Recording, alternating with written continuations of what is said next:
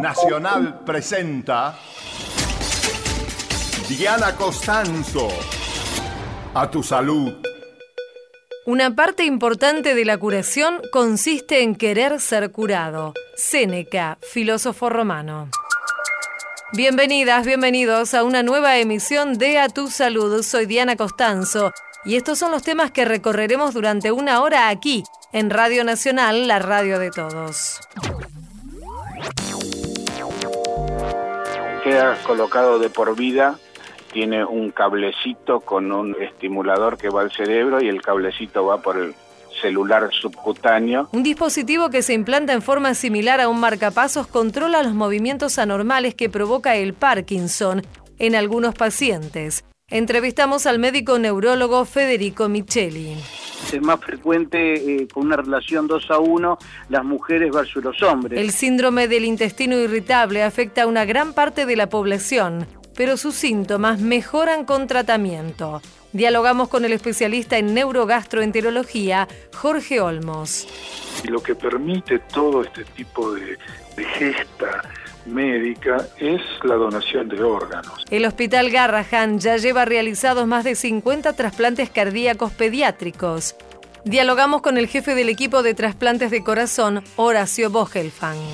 En Argentina, por estadísticas, las últimas estadísticas, tenemos 13.000 nuevos casos de cáncer de colorectal al año. El cáncer de colon se puede curar si se detecta a tiempo. Entrevistamos al jefe de cirugía abdominal del Instituto Ángel Rofo, Pablo Sánchez. Estás escuchando a tu salud. Estás escuchando Nacional.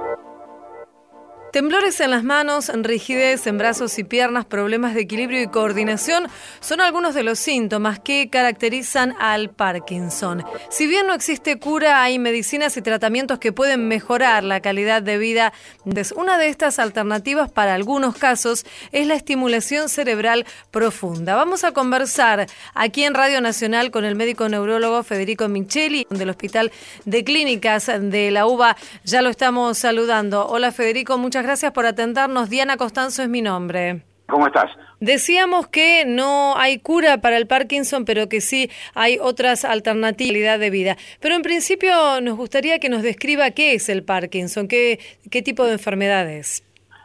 Es una, una enfermedad que ha sido clasificada como neurodegenerativa.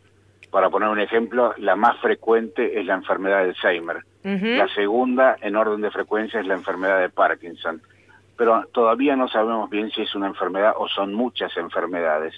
Hay muchas uh, evoluciones distintas, respuestas distintas al tratamiento, anatomía patológica, las lesiones cerebrales a veces son distintas.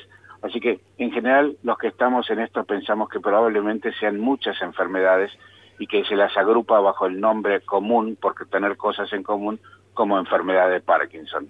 O sea que podrían ser enfermedades que afectan al, al sistema neurológico, pero distintas entre sí, que causan los mismos síntomas.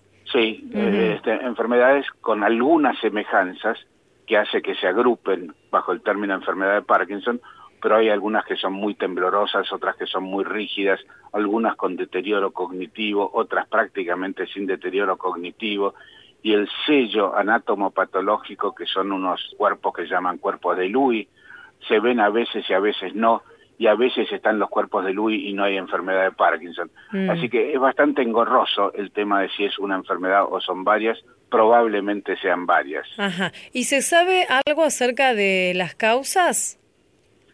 Bueno, hay muchas causas, entonces hay muchos genes implicados pero algunas no están genéticamente determinadas. Mm. Y en algunas enfermedades un solo gen con muchas fenomenologías se denomina una enfermedad.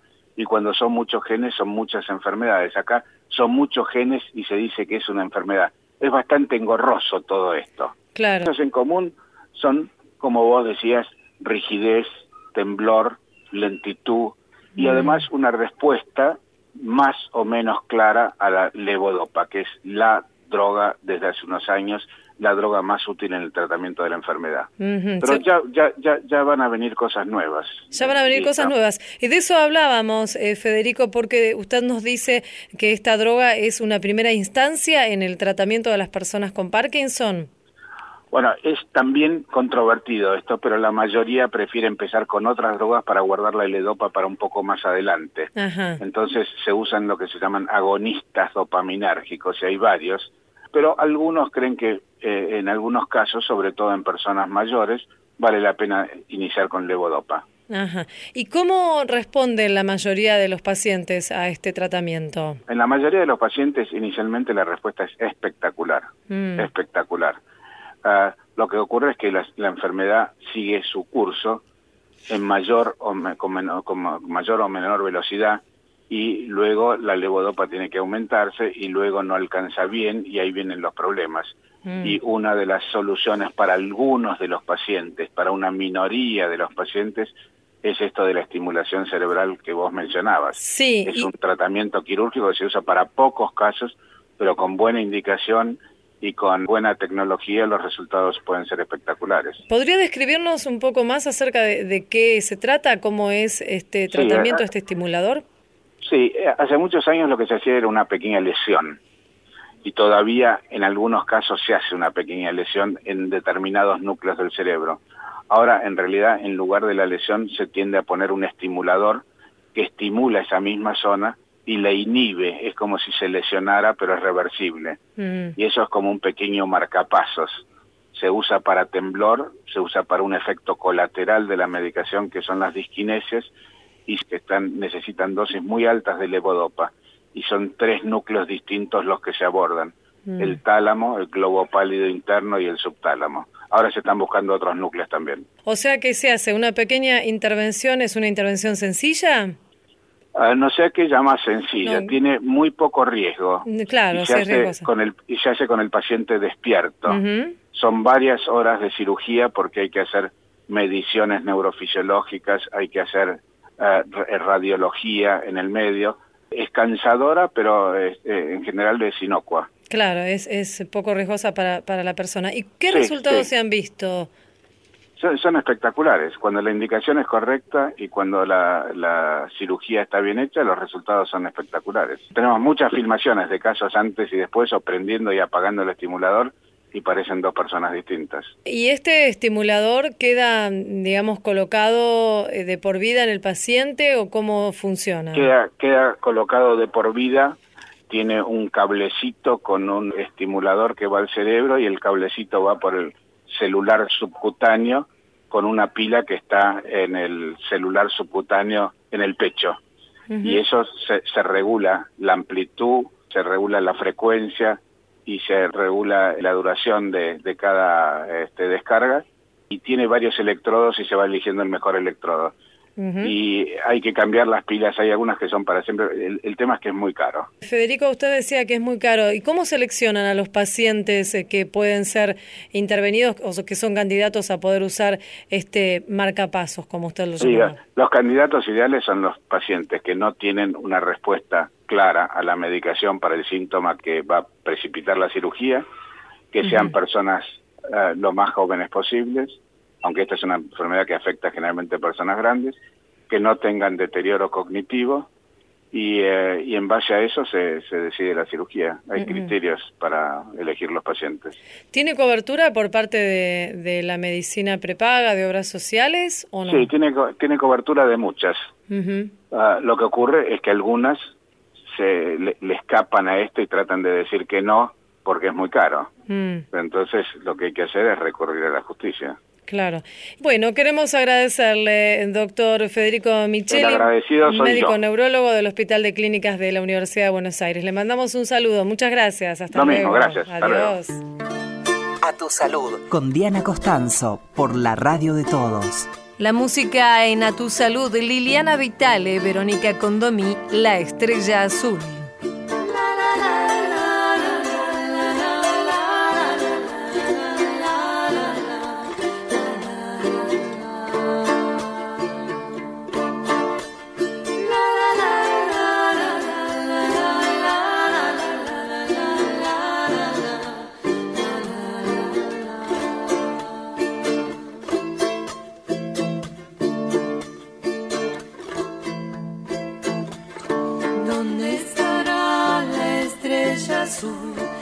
esa estrellita del alma, mis ojos suelen brillar, perdidos en la inmensidad. A veces sueño que está aquí y se ilumina el camino cuando aparece el fulgor cerquita de mi corazón. ¿Dónde estará la ya no podré con mi dolor. En otro cielo brillará esa estrellita del amor.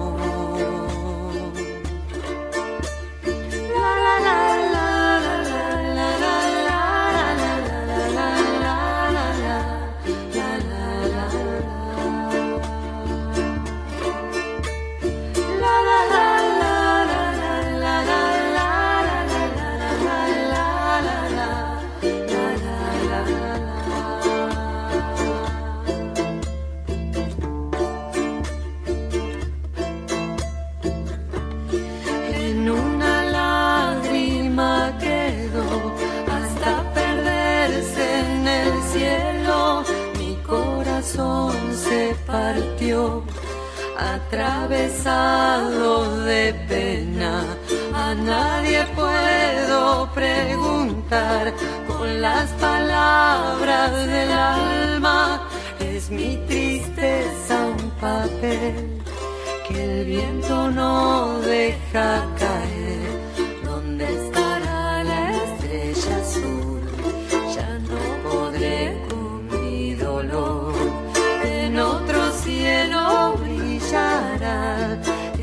estrellita del amor.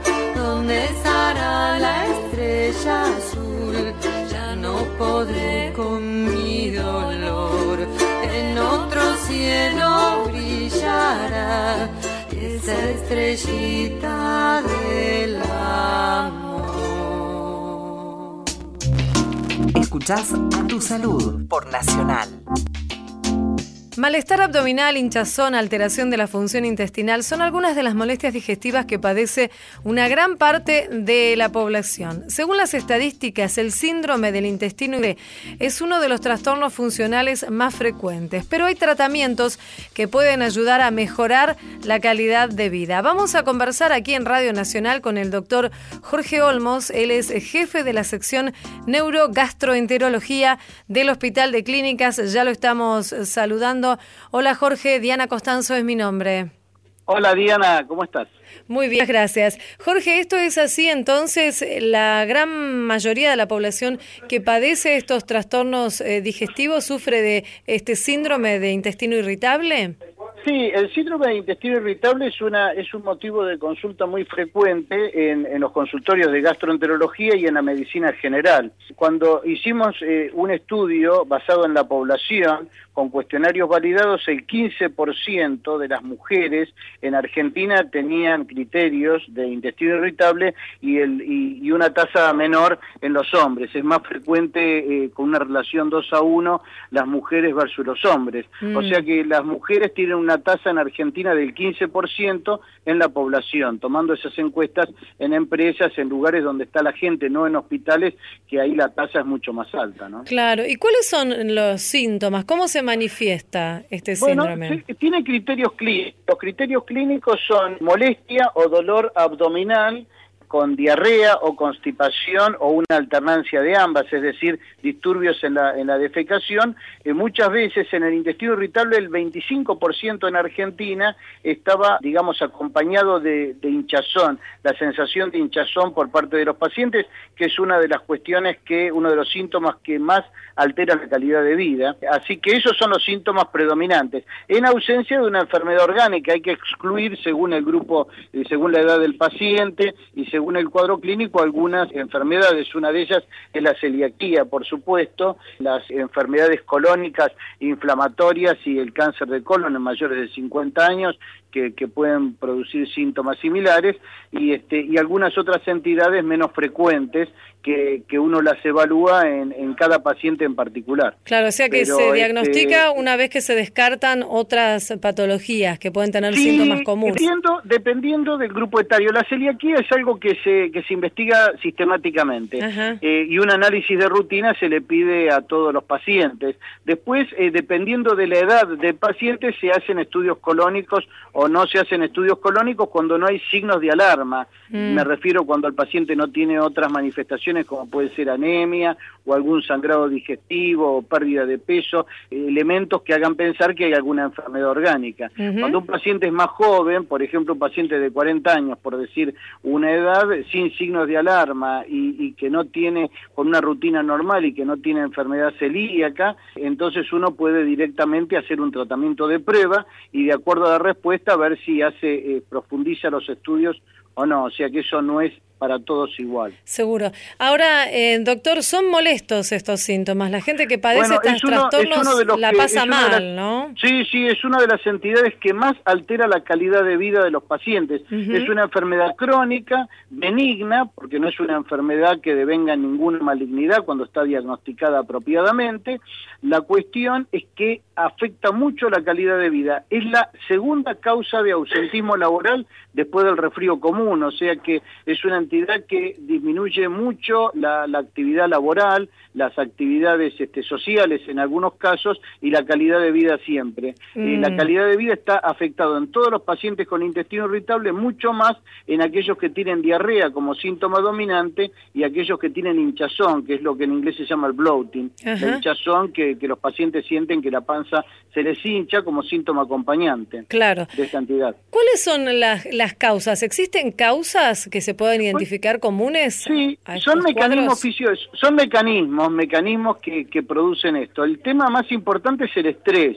Ajá. El estrés, como el cerebro central se afecta con el estrés, pero el intestino tiene un cerebro propio, que es el cerebro intestinal, en pacientes susceptibles, este estrés eh, central produce síntomas, altera, digamos, el cerebro este pequeño, el cerebro intestinal y produce estas manifestaciones clínicas. Mm. Después hay una serie de factores que, que también afectan esto, como es el tema de la flora bacteriana, que en un grupo importante, eh, sobre todo en los que tienen hinchazón, puede estar alterada, y también esa flora bacteriana tiene una relación entre el cerebro intestinal y el cerebro central también, de tal forma que estos estímulos entre el cerebro pequeño del intestino y el cerebro grande central es bidireccional, de tal forma que el- cerebro central, el estrés, produce manifestaciones clínicas por, eh, digamos, estimular al cerebro intestinal y las alteraciones intestinales también exacerban los aspectos emocionales como la ansiedad, la depresión y los disturbios emocionales. Se arma un círculo vicioso y el paciente cada vez está peor. Por supuesto que también hay algunos aspectos de la dieta, como por ejemplo algunas, eh, algunos elementos del gluten, hay una intolerancia al gluten no celíaco, la intolerancia a la lactosa también, y, una, y unos productos que producen mucha fermentación, unos azúcares que son los que se llaman FODMAPs, que también pueden disparar, este, ser estímulos de intestino irritable. O sea que eso que dice comúnmente la gente me hace doler la panza, una situación engorrosa, Estrés, o, eh, claro, existe, claro. digamos, existe, Existe orgánicamente. porque- exactamente, porque el intestino tiene eh, uno del cerebro más antiguo de todas las especies, que es el, el- el sistema este nervioso entérico, que es un cerebro que es específico para el, para el tubo digestivo. Mm. Y eso se afecta y actúa como, como tal y, y produce toda esta serie de síntomas que estamos Claro. describiendo. Claro, seguro. ¿Y esto es lo que estudia este, esta sección que usted dirige, la neurogastroenterología? Sí, la neurogastroenterología identifica una serie de mm, enfermedades que son todos trastornos funcionales, que van desde la enfermedad por reflujo gastroesofágico y los trastornos motores del esófago en la parte alta, la dispepsia funcional, que es un trastorno funcional de, la, zona, de la gastroduodenal, que también es muy frecuente, es el 30% en la población argentina, este tipo de síntomas, el intestino irritable que da cuenta del 15%, la constipación funcional y algunos desórdenes del piso pelviano. Todos esos entran dentro de la especialidad de la, de la neurogastroenterología. El intestino irritable es uno de ellos y es del que estamos hablando ahora. Claro, y las otras enfermedades también pueden tener origen en este segundo cerebro del que usted nos habla, el reflujo, por ejemplo. No, la enfermedad por reflujo no, la enfermedad Ajá. por reflujo tiene, tiene otros mecanismos. Hay un fracaso en la barrera antirreflujo y bueno, eso es una entidad totalmente diferente a esta que estamos hablando. Claro. Quería preguntarle, centrándonos en el tema del, del síndrome del intestino irritable, esta situación de mejorar la calidad de vida de, de la cantidad de personas que, que lo padecen. ¿Cómo puede ayudar la medicina a estas personas? ¿Cuáles son los tratamientos? Bueno, hay una serie de tratamientos. Hay tratamientos con drogas que mejoran las molestias y el dolor. Hay una serie de drogas este, que van este, desde eh, medicamentos para mejorar, digamos, receptores del intestino hasta antidepresivos en dosis bajas que también actúan como analgésicos. Hay moduladores de la flora bacteriana, antibióticos no absorbibles, probióticos, que, que, que son una forma de darle flora buena para los casos que, que lo requieran. Existen los tratamientos, hay una serie de tratamientos psicológicos, fundamentalmente, digamos, algunas terapias eh, conductuales, cognitivas, el mindfulness, que es, este, son técnicas para, para aprender a, a mejorar las situaciones vinculables al estrés, con técnicas de relajación, de meditación, etcétera. Dietas, de aspectos nutricionales, como es retirar en los casos o identificar los casos donde hay intolerancia a, a la lactosa o a los o al gluten o, a los FODMAPs, a estos elementos fermentables y bueno, eh, modularlos eh, y una cantidad de, de, de, medicamentos para estos pacientes y explicarles muy bien, reasegurarlos, hacer un manejo multidisciplinario. Nosotros acá en el Hospital de Clínicas tenemos un, una sección donde trabajamos en forma multidisciplinaria, es decir, hay nutricionistas, psicólogos, psiquiatras, gastroenterólogos especializados, etcétera, y bueno, le damos un, un tratamiento general, abordamos cada uno de los de, de, estos aspectos, ¿no? Uh -huh. Para mejorar a los pacientes. Queremos agradecerle, doctor Jorge Olmos, jefe de la sección neurogastroenterología del Hospital de Clínicas de la UBA, por esta charla y su tiempo. Le mandamos un saludo. Bueno, muchas gracias, ¿eh? un saludo. Muy hasta amable, luego. hasta luego. Hasta luego. A tu salud, Nacional, 80 años. Hacemos radio, hacemos historia. Prendete a la radio, prendete a Nacional.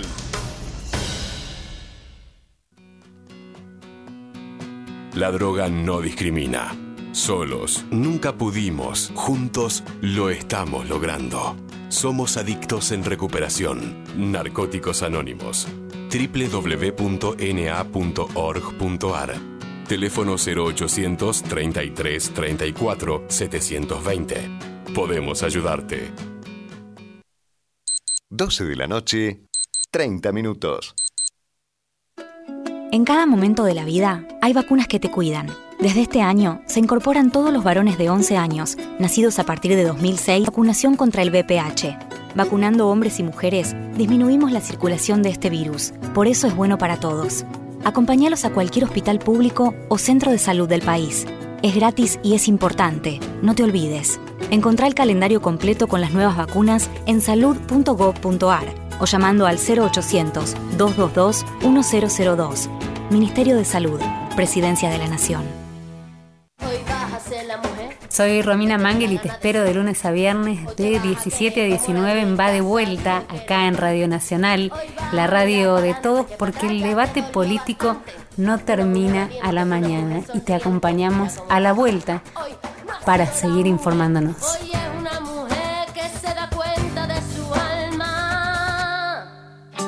Seguí a la radio en Twitter, arroba nacional AM870. Seguí en Nacional, escuchás a tu salud. Lidera el equipo médico que realizó más de 50 trasplantes de corazón a pequeños pacientes en el único centro público pediátrico del país que los hace. Además, fue la primera institución en lograr implantes de corazón artificial a niños y niñas en espera de un órgano compatible. Y fue distinguido por su dedicación y su trabajo por la legislatura porteña. Estamos hablando del doctor Horacio Bogelfan, jefe del servicio de trasplante cardíaco del Hospital Garrahan, a quien ya estamos saludando aquí en Radio Nacional. Diana Costanzo es mi nombre. Horacio, muchas gracias por atendernos. De nada. Horacio, bueno, antes que nada, felicitaciones por esta distinción, que es una suerte de corolario a esta parte de, del trabajo que ha realizado en su vida junto con el equipo médico. ¿Cómo ha realizado y cómo ha recibido, mejor dicho, este, esta distinción de la legislatura? Bien, bueno, en principio muchas gracias por la felicitación en nombre de todo el equipo y fue el acto de, digamos, de entrega o de, en que se materializó esta distinción fue realmente muy, muy emotivo.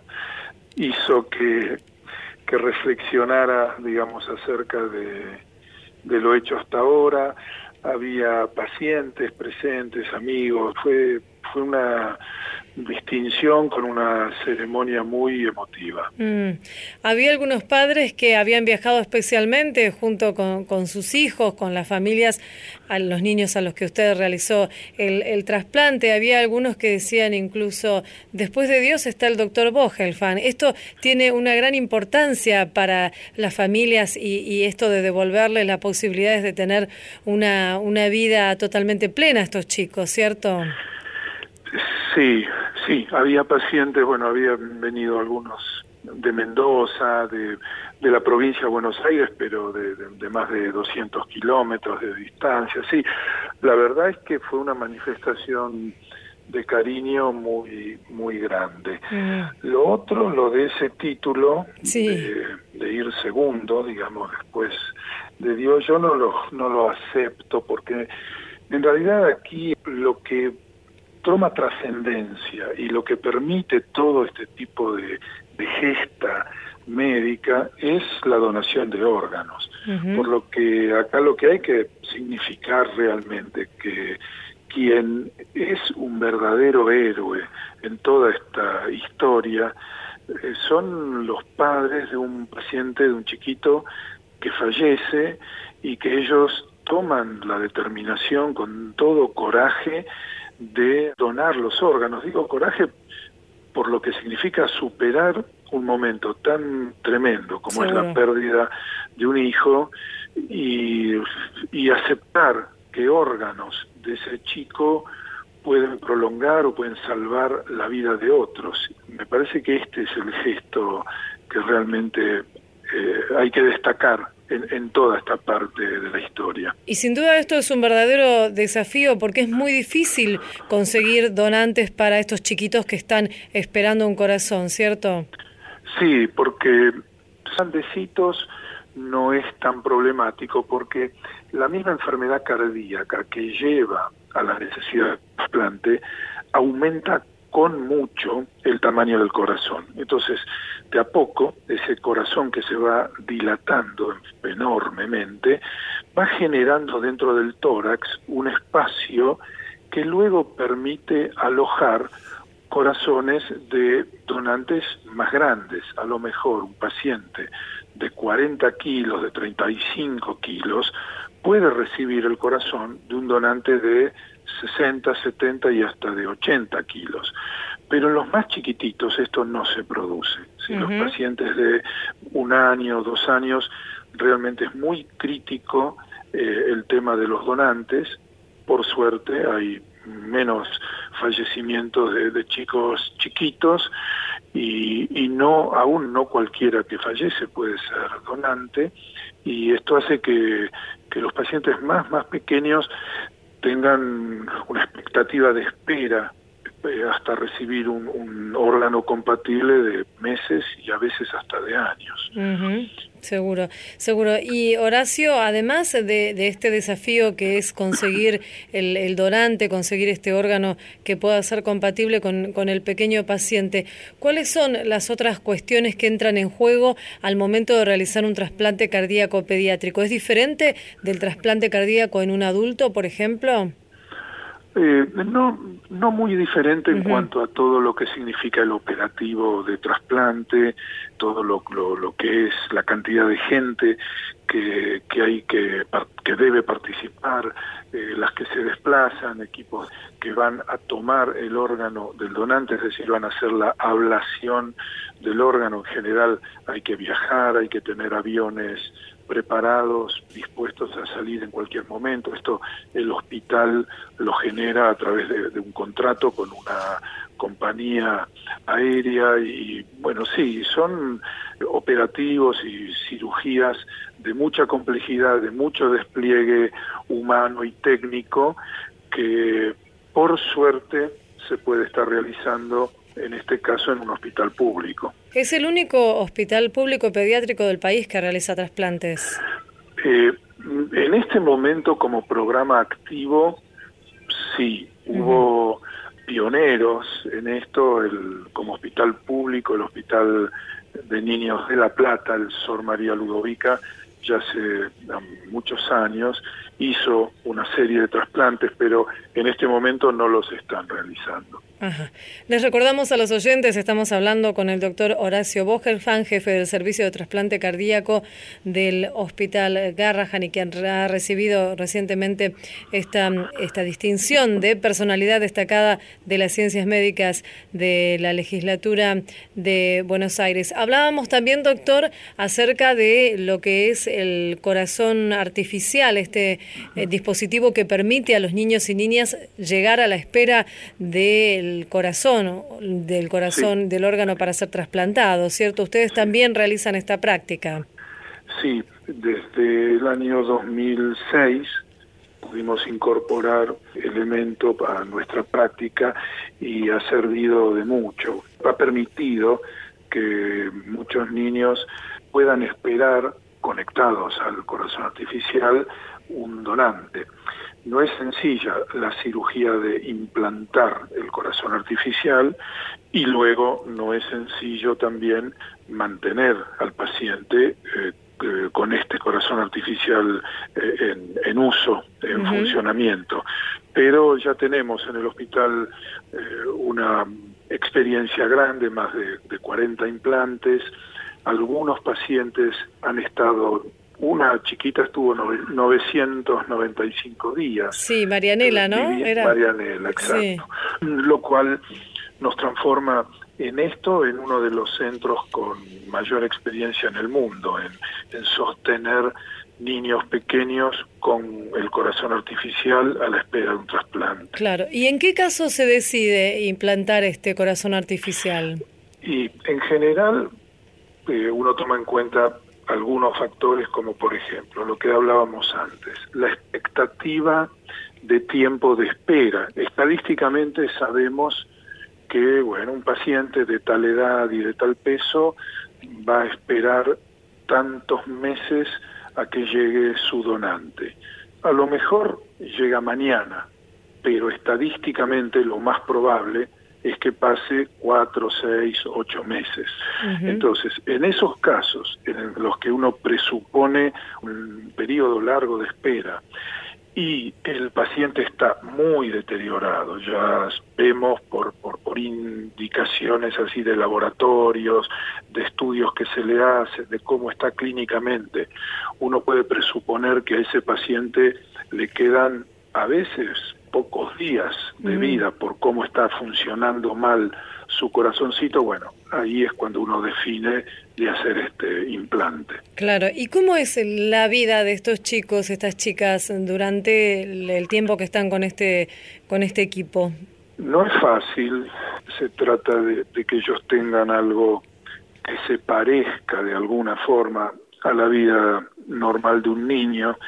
Digo, hay escuela en el hospital, eh, van a la escuela hospitalaria, van a salas de juego, se les permite, si el día está apacible, salir a los jardines, a, la- las afueras del hospital, siempre, pero ya, ya hemos implementado toda una, una forma de que estos niños permanezcan, entre comillas, enchufados a, a la red eléctrica, que es lo porque estos aparatos de corazón artificial tienen una autonomía sin estar conectados a una fuente eléctrica de una hora, una hora y media, Ajá. con baterías especiales. Claro. Pero siempre, bueno, se trata que cuando el paciente se desplaza de la terapia donde está internado, allí usa la batería el equipo y tratamos de a todos los lugares donde va a ir un paciente conectado al corazón artificial ya hay enchufes especiales, toma corrientes especiales a los cuales se, se, se conecta cuando llega a ese lugar. Claro. Y bueno, y, y conviven, siempre están acompañados de, de- de su mamá, de su papá, de, de algún familiar, de un hermano mayor, en fin, es Mm, difícil para las seguro, familias. sí, seguro. Y Horacio, ¿se había comenzado a desarrollar aquí en el país un prototipo, ya estaba desarrollado un prototipo de corazón artificial? ¿Cómo está esa iniciativa? Y en eso se está trabajando. No, hay, pues, en relación a los ensayos que se hicieron con el primer prototipo, ya se han hecho mejoras para lo, lo que sería un segundo. Mm, En muy poco tiempo se va a poder hacer un, siempre hablamos de algo experimental, ¿verdad? Pero Sí. se va a poder hacer ya rápidamente lo que sería nuestro segundo implante, la segunda prueba experimental en, en animales para comprobar que el funcionamiento sea adecuado. Se está avanzando, es algo que se está haciendo, bueno, quitándole tiempo a, a otras actividades, se avanza lentamente, pero bueno, se está avanzando. Seguro, y sería una buena posibilidad, digo, para, para el país, ¿no? Para los pequeños pacientes. La gran posibilidad es de poder reunir grupos de profesionales, científicos, ingenieros, técnicos, etcétera, trabajando mancomunadamente, interdisciplin, pos de un objetivo. Siempre vamos detrás de las grandes potencias, ¿verdad? Claro, pero, sí, sí, Pero bueno, este, tenemos la, la chance de seguir trabajando y a lo mejor en algún momento no, no muy lejano tener un dispositivo propio. Eh, Horacio, para finalizar esta charla, me gustaría algo que usted mencionó al comienzo, ¿no? El tema de la donación de órganos y de hacer posible la donación de órganos en estos momentos tan difíciles como lo son para las familias, las pérdidas, la pérdida de un ser querido y más todavía cuando se trata de, de niños o niñas, ¿es cierto? Me gustaría un mensaje positivo en este sentido de una persona como usted que, que trabaja hace tanto tiempo en el tema de, de trasplantes. Yo la verdad es que no puedo dar ni fórmulas ni recetas y menos para alguien que va a atravesar un momento tan tan difícil. Eh, yo pienso que donar el órgano de, de un ser querido que fallece de alguna manera ayuda a, a elaborar el duelo eh, con algo positivo, recordando siempre cómo fue esa persona, todo lo que nos dio, todo lo que pudimos darle, porque también eso ayuda a saber que uno ha hecho todo lo posible en todo momento, y además que algo, algo vital, algo muy importante de su persona, de su organismo, está ayudando a sostener con vida a otra persona, en este caso un niño que, que si no fuera por eso moriría Mm. inexorablemente. Queremos agradecerle, doctor Horacio Bogelfan, jefe del Servicio de Trasplante Cardíaco del Hospital Garham, por esta charla y este tiempo aquí en Radio Nacional. Le mandamos un saludo. Muchísimas gracias. Yo les saludo a ustedes y les agradezco por difundir no, no las distinciones, sino este trabajo y lo que hace el Hospital Garrahan y también fomentar lo que es la, la conciencia comunitaria de la donación de órganos. Gracias, Horacio. Gracias. Hasta luego. Hasta luego. Seguí en Nacional. Escuchás a tu salud. Felicidad, me invitaste a tu fiesta y no fui. No me animé, si llegué hasta el zaguán y volví. Y esa baldosa que pise al volver, nunca jamás yo la volví a ver. Tampoco una noche tan clara donde te pusiste delante de mí. Fuiste un regalo que no pude abrir. Quemó mis manos y me fui, pensando en que el tiempo haría las cosas por mí. Y aunque esa calle siempre siga igual, yo nunca pude volver a encontrar aquella baldosa camino a tu casa en el mar. Y aunque esa calle siempre siga igual, yo nunca pude volver a encontrar aquella baldosa camino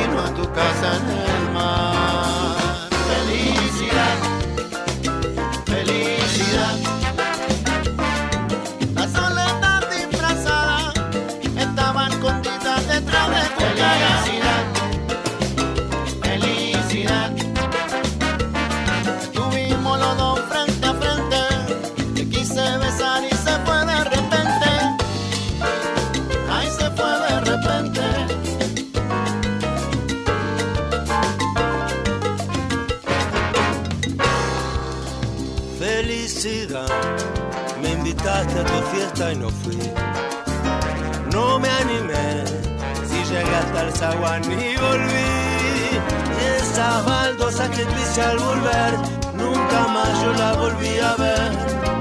Tampoco una noche tan clara donde te pusiste delante de mí. Fuiste un regalo que no pude abrir. Quemó mis manos y me fui, pensando que el tiempo haría las cosas por mí. Y aunque esa calle siempre sigue igual, yo nunca pude volver a encontrar aquella baldosa camino a tu casa en el mar. Aunque esa calle siempre sigue igual, yo nunca pude volver a encontrar aquella baldosa camino a tu casa en el mar.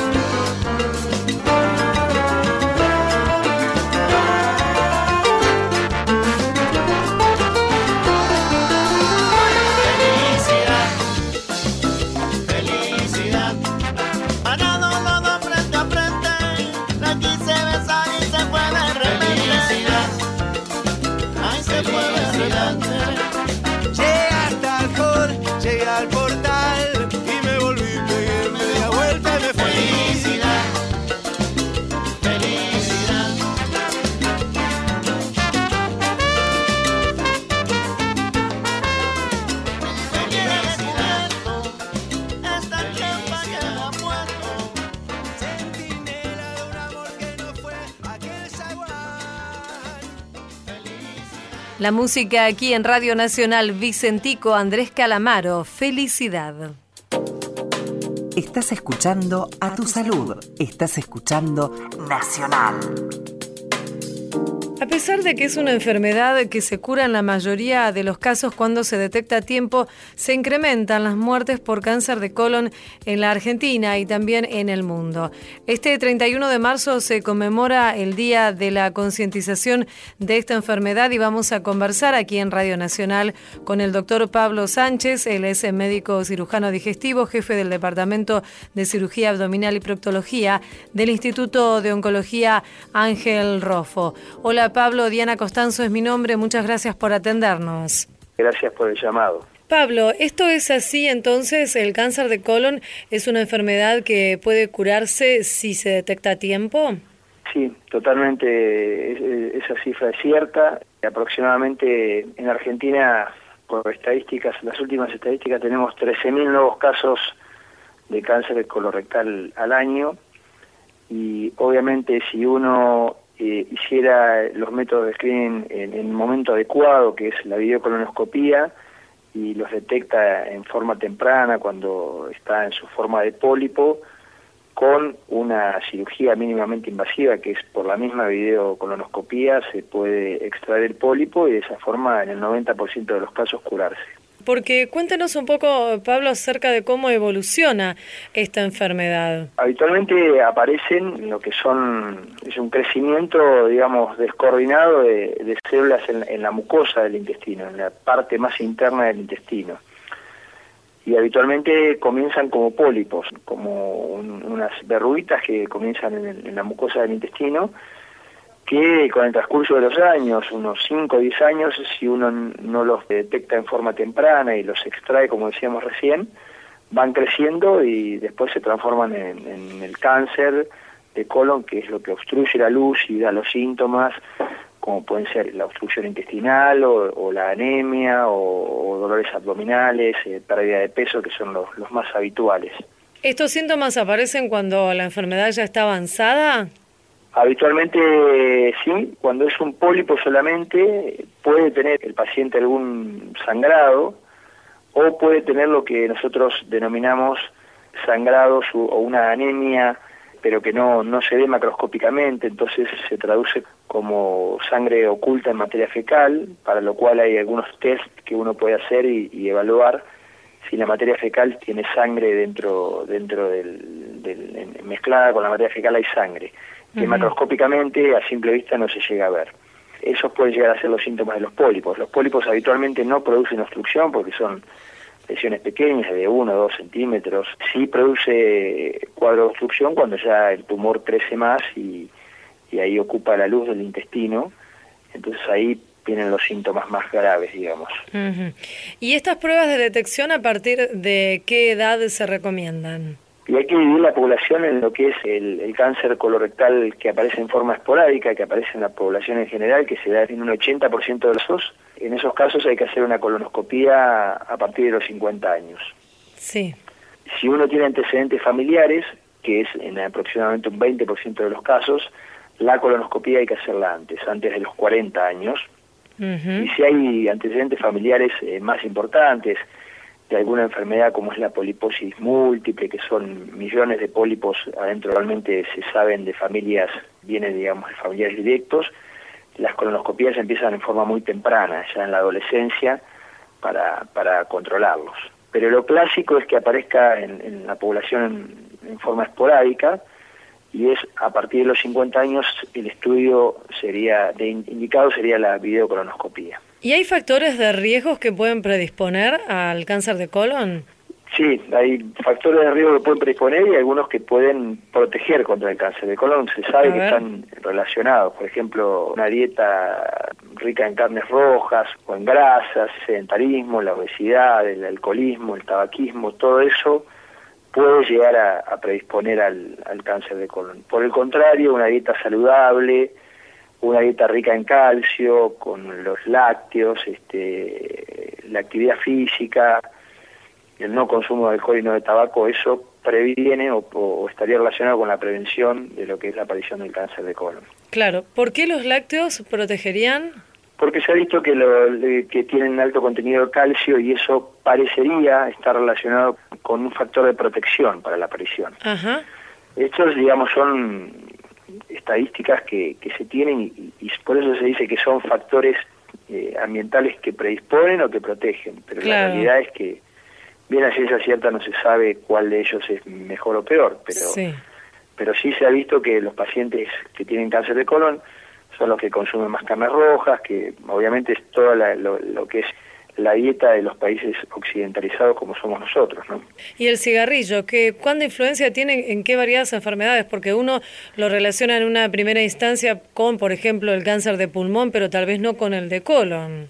Sí, la verdad que, bueno, sí, porque tiene relación también con el de vejiga y uno diría, bueno, ¿por qué el cigarrillo afecta a la vejiga? Pero bueno, la realidad es esa. Estadísticamente se ha visto que los pacientes que consumen más este cigarrillo tienen esa frecuencia aumentada de tener cáncer de, de, de- de colon, de, vejiga, de pulmón, obviamente, ¿no? Seguro. es la principal, la principal causa. Estamos hablando, le recordamos a los oyentes, con el doctor Pablo Sánchez del Instituto de Oncología Ángel Rofo.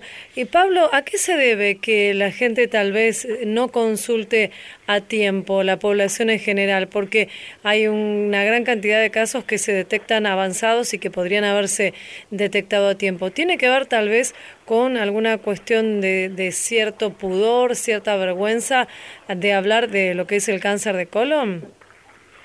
Y hay algunos mitos que por ahí la población general lo tiene, que es, primero tienen vergüenza, de vergüenza ir al médico y que el médico los revise y, comience con un examen proctológico que es un tacto rectal, que bueno, por ahí los hombres este, pueden pensar que pueden perder la masculinidad, a las mujeres también les puede ser algo incómodo, pero la realidad es que es un examen frecuente y que no tendría que tener ningún problema y no provoca dolor ni nada. Después eh, con el tema de la videocolonoscopía, eh, la gente también tiene como un fantasma, pero es un estudio que se hace con sedación, el paciente está dormido, no siente ningún dolor, con lo cual tampoco debería traer ningún problema.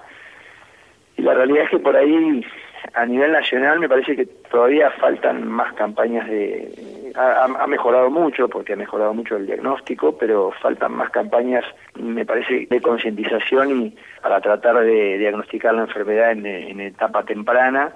Y como decíamos hoy, con una videocolonoscopía, extraer un pólipo y de esa manera el paciente curarse, ¿no?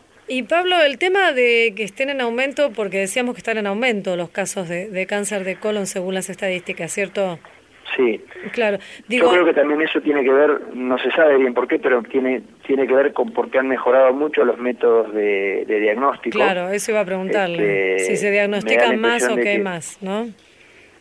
Claro, exactamente. Eh, antes no había ninguna campaña de difusión como por ejemplo la de ahora. Me parece que han ido mejorando mucho los métodos de diagnóstico, han mejorado las colonoscopías con, con la tecnología, los equipos son mejores, se pueden hacer más procedimientos porque todo va mejorando y eso dependemos en, en medicina, dependemos mucho de lo que es la tecnología y me parece que va, va por eso, digamos. Hoy los métodos por imágenes son mucho mejores que hace 20 años atrás, entonces me da la impresión de que puede llegar a ser una de las causas. No se sabe bien por qué, Claro. este, pero me, me parece que puede ser una de las causas. Igualmente esto que usted nos comentaba de el- la alimentación. La alimentación también es un, es un factor fundamental y sabemos que se come bastante mal en cuanto a lo que se recomienda para tener una, una vida saludable, ¿cierto? Sí, a ver, hemos caído, me parece, ahora tal vez en estos últimos años esté cambiando, pero, pero hemos caído en todo lo que es toda la comida preelaborada, todo lo que es las empresas de, de- que venden hamburguesas y la, la realidad es que también hace que todo uno esté mm, más apurado y que tenga que comer en forma este, más rápida y todo lo que es el fast food o la comida rápida que uno consume, eso va en detrimento eh, y, en- y para la aparición de, de este tipo de tumores. Con lo cual, me parece que eso tiene mucho que ver también. Queremos agradecerle, doctor Pablo Sánchez, médico cirujano digestivo, jefe del Departamento de Cirugía Abdominal y Proctología del Instituto de Oncología Ángel Rofo, por esta charla aquí en Radio Nacional. Le mandamos un saludo. Bueno, muchas gracias. Muy amable, hasta luego. Hasta luego. Esto fue A Tu Salud, un programa dedicado a los últimos avances en medicina, prevención y tratamientos. Hasta la próxima emisión.